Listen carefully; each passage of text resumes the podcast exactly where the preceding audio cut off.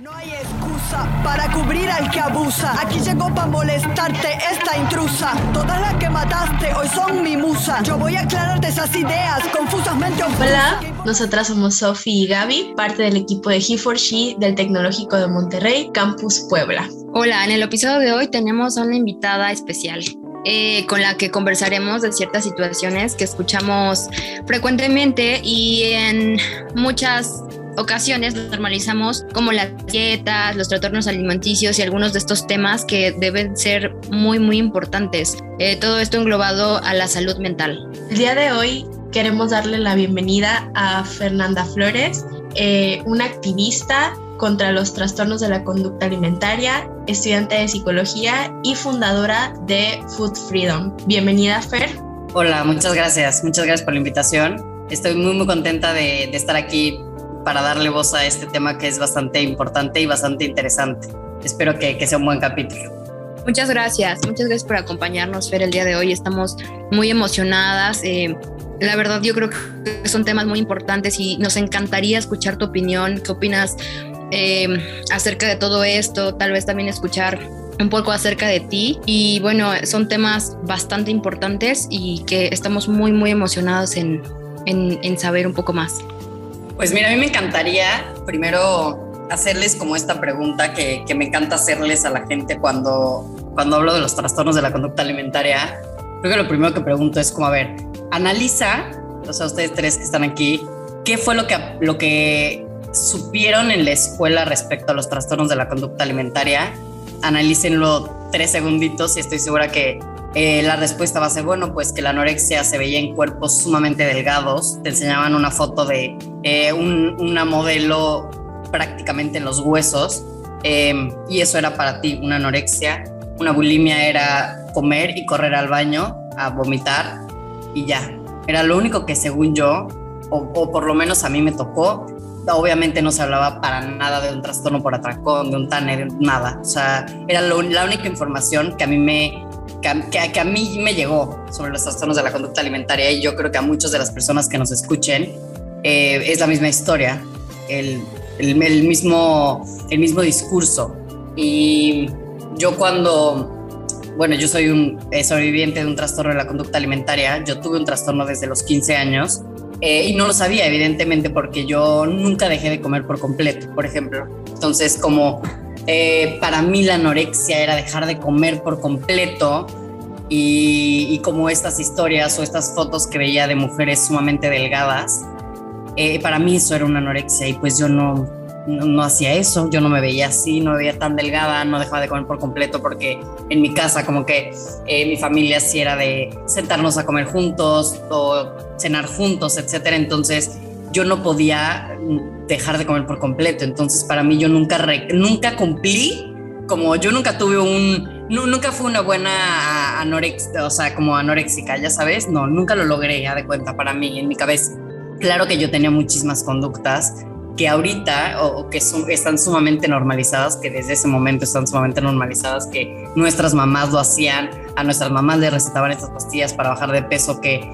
siguen siendo o, es una conducta igual de peligrosa que vomitar, por ejemplo, ¿no? Es, es igual o, entran dentro de los criterios diagnósticos de una bulimia. Y cuando la gente se entera de eso, bueno, pues te vuela la cabeza, ¿no? Porque ya ahí empiezas a entender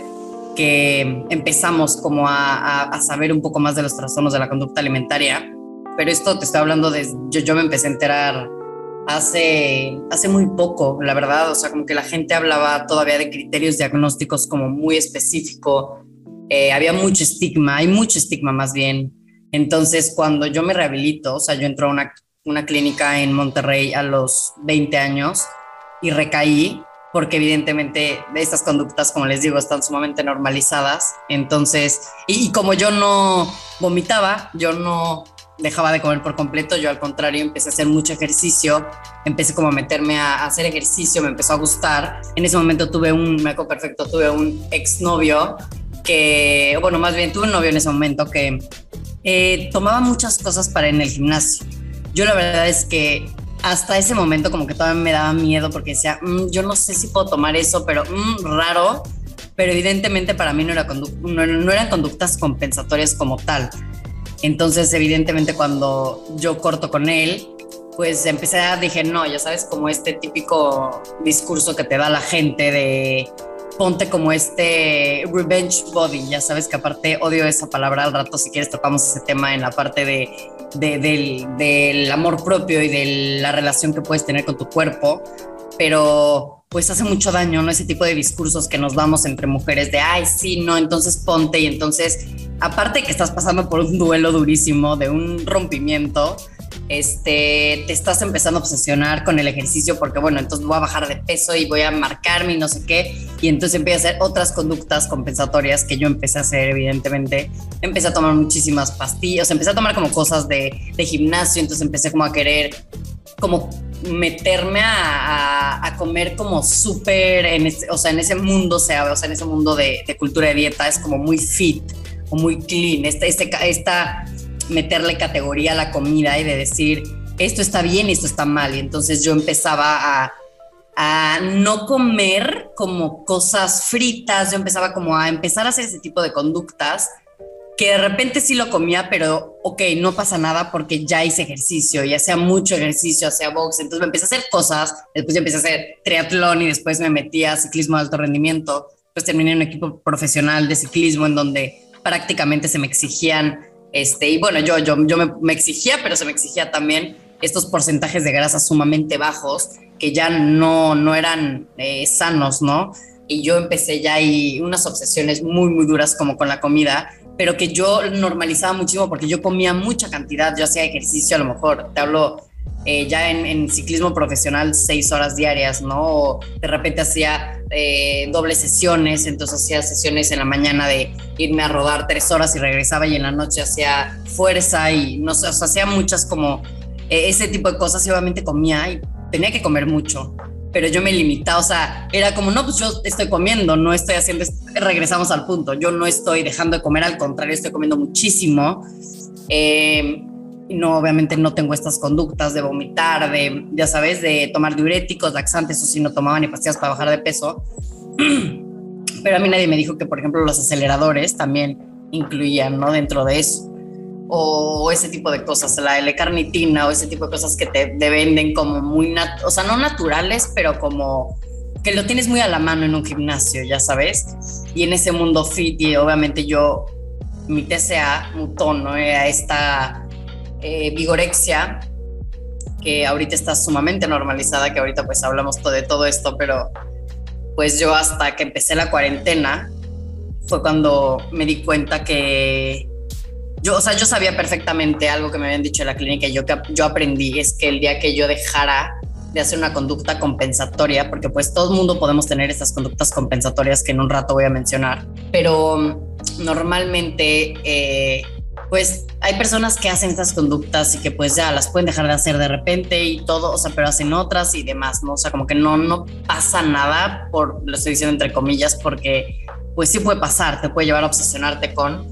pero pues no, necesariamente por hacer conductas compensatorias significa que tengas un trastorno eh, de la conducta alimentaria automáticamente. Entonces yo hacía estas conductas compensatorias y sabía perfectamente que uno de los indicadores de tener un trastorno en la conducta alimentaria era el yo dejar de hacer una conducta y mi mundo se acaba, o sea, mi mundo de cuenta que el día, el día que me quitaron el ejercicio, que fue cuando empezó la pandemia, que yo no podía salirme a rodar seis horas a una carretera, o cuatro, cinco, hacer todo esto, pues yo empecé como a decir, bueno, pues ya me voy a relajar, pues es un mes, como empezamos todos, ¿no? Un mes, no sé qué, entonces, pues ahorita voy a hacer como estas cosas de fuerza, de repente no, qué rico, voy a como descansar, como descanso casi casi obligatorio, porque pues quién sabe ahorita qué onda con esto. Y obviamente como pues lo primero que se cancelaron fue eventos masivos, yo quito todas mis carreras del calendario y para mí esas, esas carreras marcaban todo lo que yo cómo tenía que comer durante todo el año, ¿no? Ese ciclo que tenías que hacer de restricción y de cuándo podía soltar como un poquito este control, pero cuando volvía a tener este control para tener que bajar a porcentajes muy muy bajos para cierta competencia que solamente hacía dos al año como a ese nivel que bajara tanto de peso porque también no es como tan sano y demás, ¿no? Entonces como que yo lo manejaba según yo perfecto, pero en el momento en que dejé, que pues se me quitaron esas carreras, del que me quitaron esas carreras prácticamente, eh, me daba muchísima ansiedad comer, empecé a tener unos pensamientos muy, muy densos otra vez de la, con, con mi cuerpo, eh, a verme, empezarme, no sé, como, como a darme esta ansiedad porque no estaba haciendo la cantidad de ejercicio, entonces obviamente no podía comer igual porque pues no estaba haciendo el mismo, la misma cantidad de ejercicio. Entonces me empecé a poner muy, muy mal y fue cuando hablé con, con mi psiquiatra y, pues hablé con ella y, y, le platiqué de todo esto y fue como, este, básicamente como que te valió y lo hiciste y pues ahorita tienes esto, ¿no? La, esta vigorexia, entonces entré otra vez en este proceso de recuperación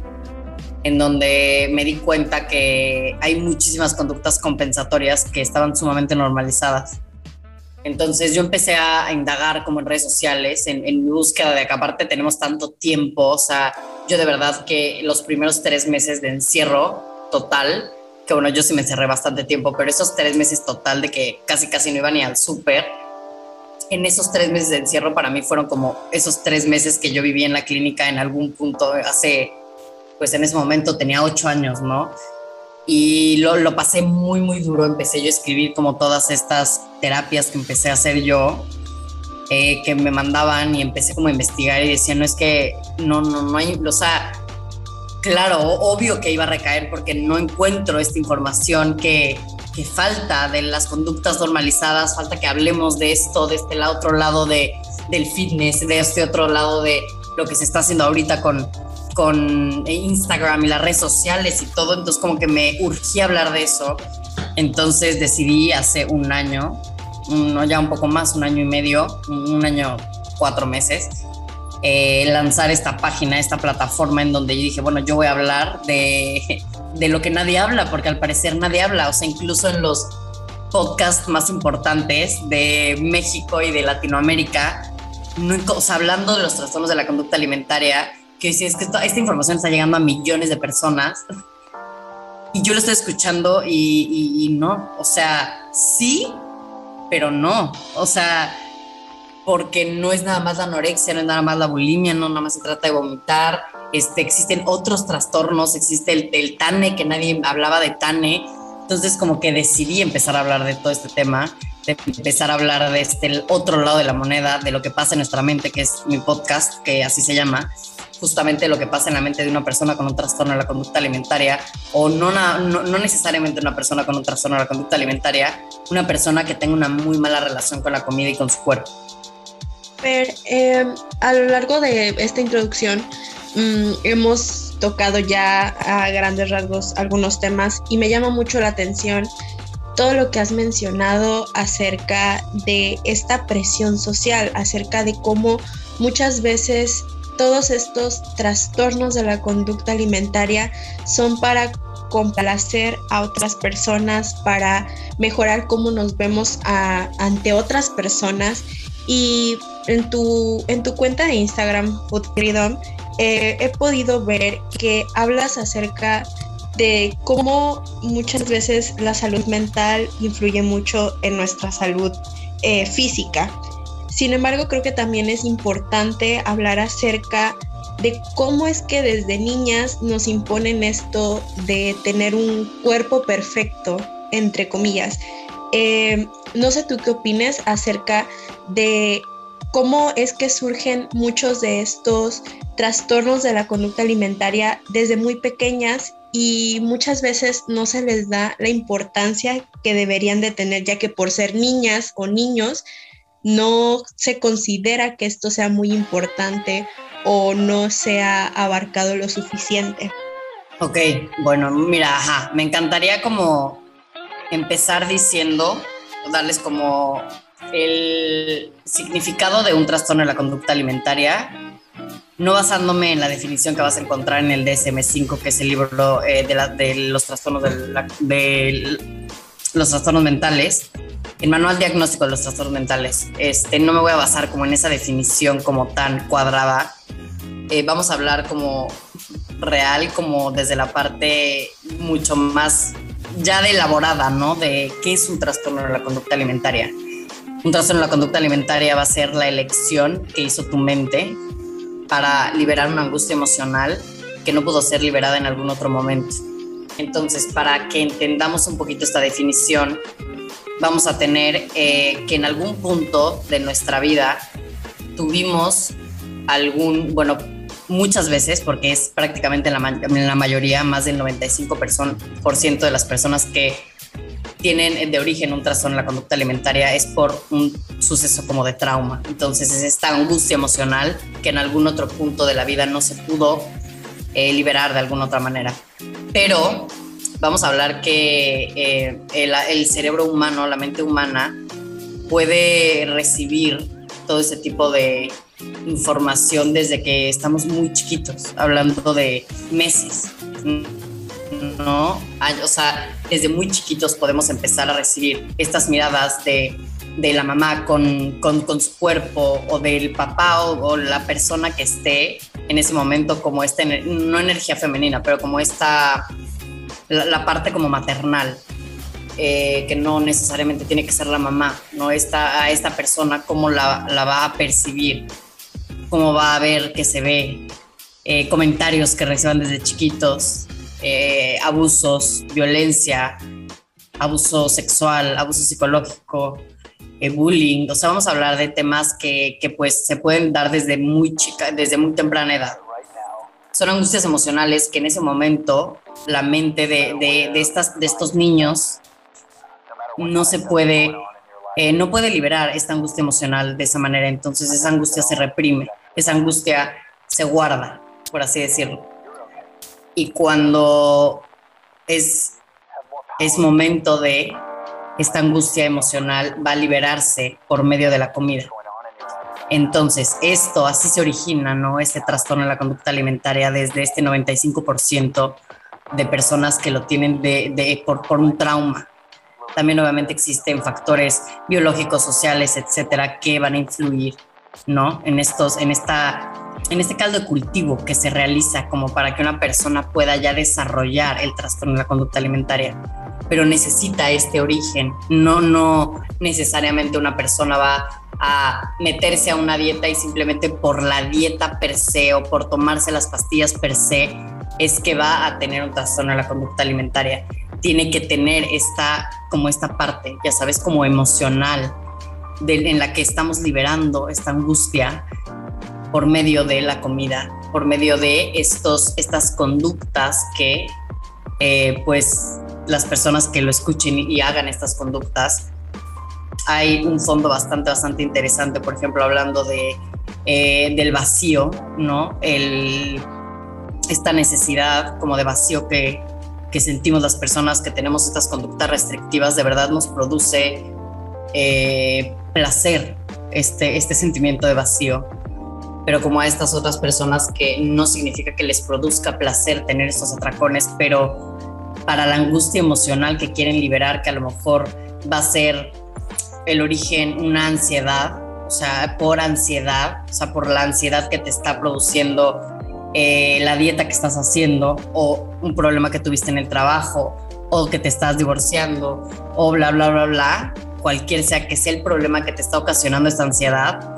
se va a liberar porque es lo que ya conoces, ¿no? La gente que ya tenemos un trastorno en la conducta alimentaria, cuando tenemos estos momentos de de, como de crisis es cuando recurrimos a esta conducta, a esta, a esta manera en la que liberamos estas angustias emocionales, porque es lo único que conocemos. Entonces llámale tú este, o este vacío en el estómago, que aquí me, iría, me podría ir 45 minutos, una hora hablando de, de, la clínica del vacío, ¿no? Pero no es el caso. Vamos a hablar de verdad como de cómo estas, estas conductas eh, sirven para algo, sirven para decirnos algo, sirven para decirnos que algo está mal, algo estamos haciendo mal, algo estamos, algo necesitamos hablar, algo necesitamos eh, arreglar. No tenemos que llegar a este fondo de por qué estamos haciendo esto y, y es así como se da un, tratamiento eh, multidisciplinario en donde no solamente se arregla la parte de alimentación, que eso sería uno de los mitos que, que se da, antes se daba mucho, antes yo creo que no había mucha gente hablando como de esta parte emocional, de esta parte eh, de los trastornos de la conducta alimentaria y preferían solamente quitar estas conductas y ya, quitan estas conductas y ya, ¿no? Entonces vamos a tener que estas niñas o estas personas van a, eh, pues vamos a tener alguna angustia emocional reprimida y con estas dietas, con estas, estos detonantes, es con lo que vamos nosotros a em, generar o a desarrollar este trastorno de la conducta alimentaria. Y prácticamente estos detonantes nos los da esta, esta, este sistema patriarcal, ¿no? En donde nos dicen de qué manera se tiene que ver nuestro cuerpo todo el tiempo, en donde todo el tiempo nos tienen, o sea, pero ni siquiera es un, eh, un cuerpo alcanzable y sustentable a largo plazo porque va cambiando a lo largo del tiempo. O sea, es o sostenible, perdón, a largo plazo, porque es como no hay manera. Porque si vemos una línea del tiempo de cómo han cambiado los estándares de belleza de hace 40 años para acá, bueno, mi mamá no podría haber cumplido todos esos estándares de belleza, o sea, de repente eran unos cuerpos sumamente esqueléticos y de repente en el 2000 y de repente ahorita es un cuerpo tipo Kim Kardashian. Entonces estás hablando de que en qué momento vas a cambiar de, o sea, cómo vas a cambiar tanto y más hablando ahorita que ya sabemos que existe esta diversidad corporal, no que antes no se hablaba, antes tenías que y, por qué este sistema patriarcal nos dice de, nos dice estas, esta, estos medios de comunicación, estas, estas revistas, las redes sociales, te vende que te tienes que ver de esa manera, que ahorita los cuerpos son fit, ¿no? Ahorita los cuerpos son súper marcados. Entonces no me importa si tu complexión no es esa, tú tienes que entrar en ese estándar de belleza, tú tienes que entrar en ese estándar. Entonces, claro que las personas van creciendo y llegan a, esta, a este mensaje que nos da el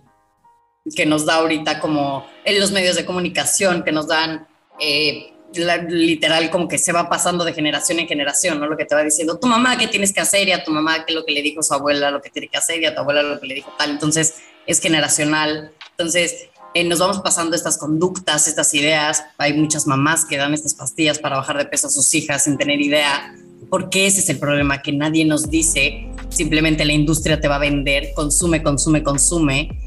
consume estas pastillas porque tienes que bajar de peso, sin decirte que las consecuencias pueden ser morirte. Ya sabes, entonces em, es urgente de verdad estos espacios en donde se hable eh, de diversidad corporal, en donde se hable de mejorar esa relación con, con el cuerpo, que las mujeres de verdad tenemos que tener eh, este, este tener como control sobre nuestro cuerpo, ¿no? Que es lo que ahorita ya estos movimientos tanto feministas como se van mezclando junto con estos grupos también que hablamos a lo mejor de salud mental para hablar y decir, a ver, eh, necesitamos cambiar este sistema, de qué manera, hablándolo, compartiéndolo, que más mujeres se enteren que no, que no tienes que tener ese tipo de cuerpo, que no tienes que cumplir ese estándar que te está diciendo la revista, porque a esa revista le paga probablemente el que te está vendiendo la ropa, que tienes que entrar en esta ropa y el que no hace eh, prendas bonitas para la gente de cuerpo grande, ¿no? Para que entonces si quieres un vestido bonito tienes que bajar de peso, porque las únicas tallas que te doy son estas. ¿No? Y ahorita ya nos estamos uniendo las personas que hablamos desde la información real, desde la diversidad corporal, desde de verdad que esto que te estoy hablando no es una moda. Hay muchísimas cuentas que hablan y te, puedo mandar muchos estudios que hay respecto a esto, de salud en todas las tallas, por ejemplo. Y entonces hablamos de salud en todas las tallas, en donde la salud antes nos vendían que la salud se tenía que ver en un índice de masa corporal específico para eh, un tal cuerpo, ¿no? Entonces tú llegabas a un nutriólogo y te decía, a ver, ¿cuánto mides? Esto pesas, este, esta es tu edad, y calculando eso basado en un número que ni siquiera calculó un nutricionista ni uno, no, fue un matemático belga basado en la complexión de los belgas, tú tienes que tener, este, este es tu peso, me vale gorro tu anatomía, me vale gorro tu, tu eh, lo que comas, me vale eh, tu, tu, no sé, la, ahorita ya involucra mucho, por ejemplo, el tiempo que tengas para cocinarte, las posibilidades económicas que tengas para cocinarte, cuál es tu estilo de vida, cuáles son tus posibilidades, acá te levantas, no sé, hay muchos factores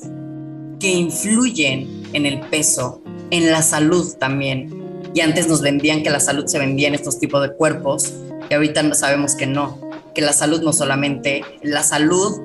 puede existir salud en un cuerpo grande y puede existir salud en un cuerpo delgado, como puede existir no salud en cuerpos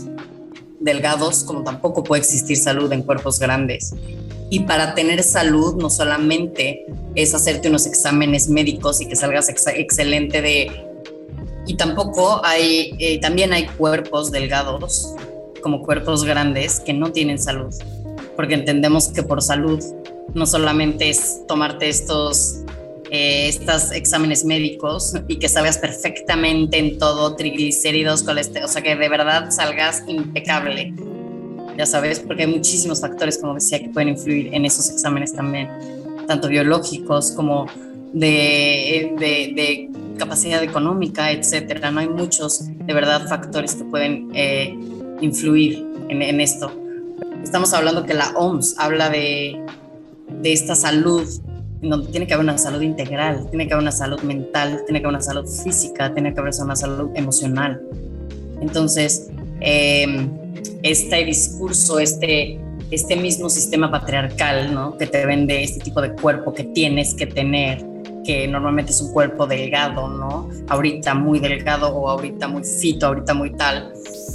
Eh, pues todo, todo, ¿no? Te van a vender eh, te van a intentar vender todo para que tú busques ese estándar de belleza todo el tiempo, ¿no? Para que todas las mujeres y todos los hombres estén como caballitos buscando ese estándar de belleza sin recibir esta información que nosotros damos, ¿no? De, a ver, existen otros factores que pueden influir en tu peso, existen otros factores que pueden influir como el tipo de tu cuerpo, literalmente, ¿no? Hay cuerpos que no pueden ser eh, naturalmente marcados como hay cuerpos que naturalmente son sumamente delgados, ¿no? Entonces, ahorita estamos empezando a recibir esta información que nadie nos decía y pues yo creo que está interesante porque al mismo tiempo es unirnos como con estos con estos movimientos feministas, con estos movimientos que llegan a más mujeres que, que cuando lo escuchamos nos hace sentido, nos hace sentido porque durante tantos años andamos de, de dieta en dieta nunca podemos sostener este peso, y o sea, y de verdad sufrimos haciéndolo y de verdad se vive un infierno mental o tienes que hacer conductas sumamente enfermas para poder llegar a esos estándares que te están pidiendo y para qué, pues no sé, para cumplir ese estándar simplemente y, y ser aceptada, ¿no? En la sociedad.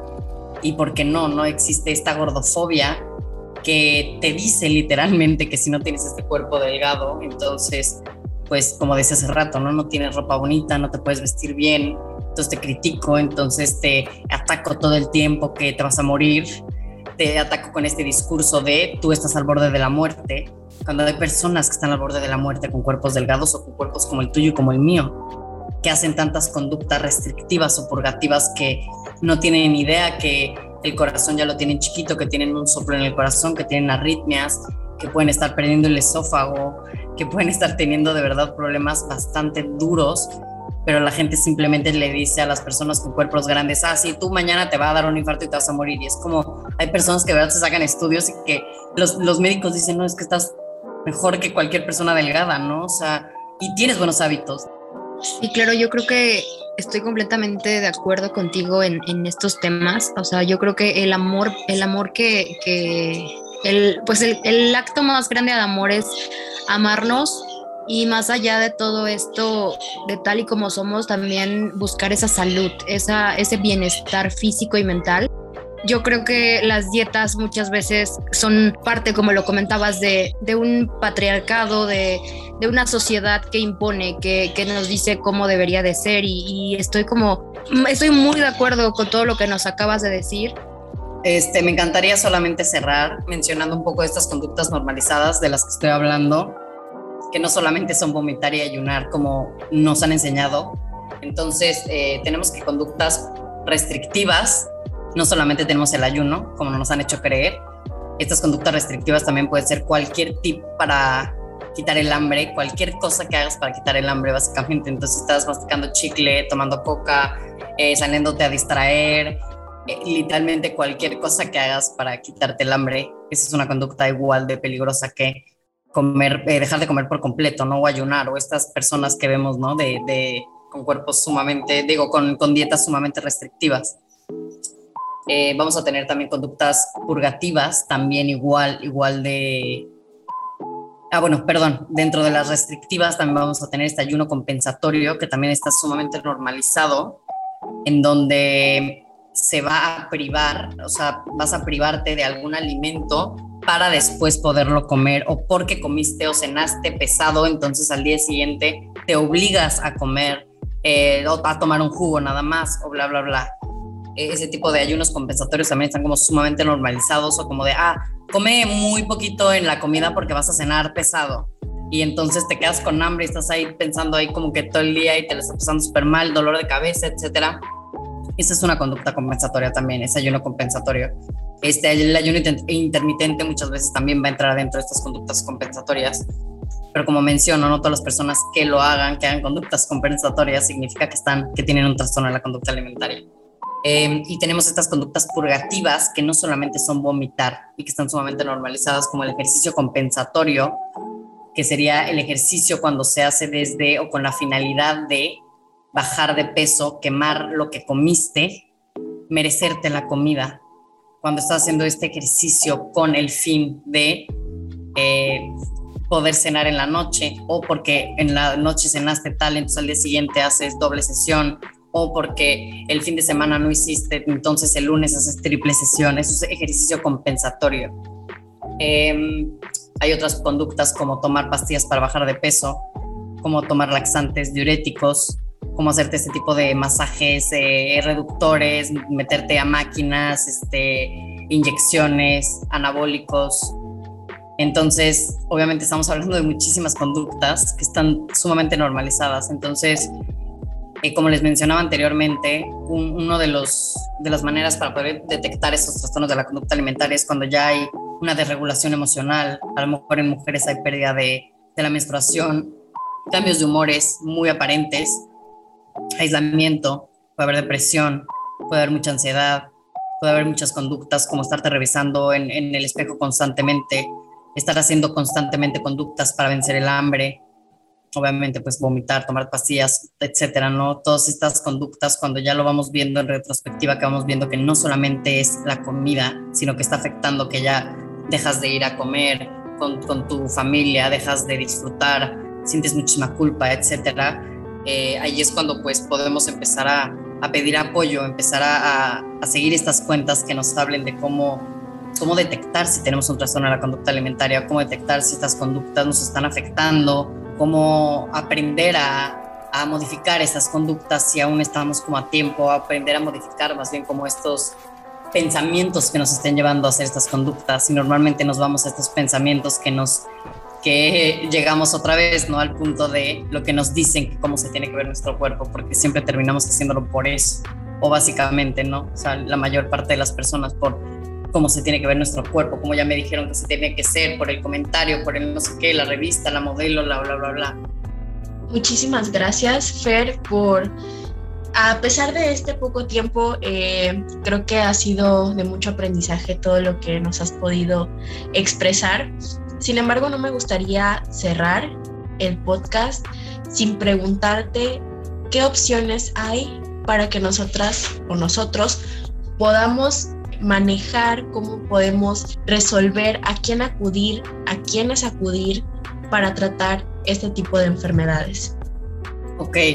eh, para un tratamiento, si es necesario un tratamiento multidisciplinario, en donde se va a requerir muchas veces de un diagnóstico dado o por un psicólogo clínico o por un psiquiatra.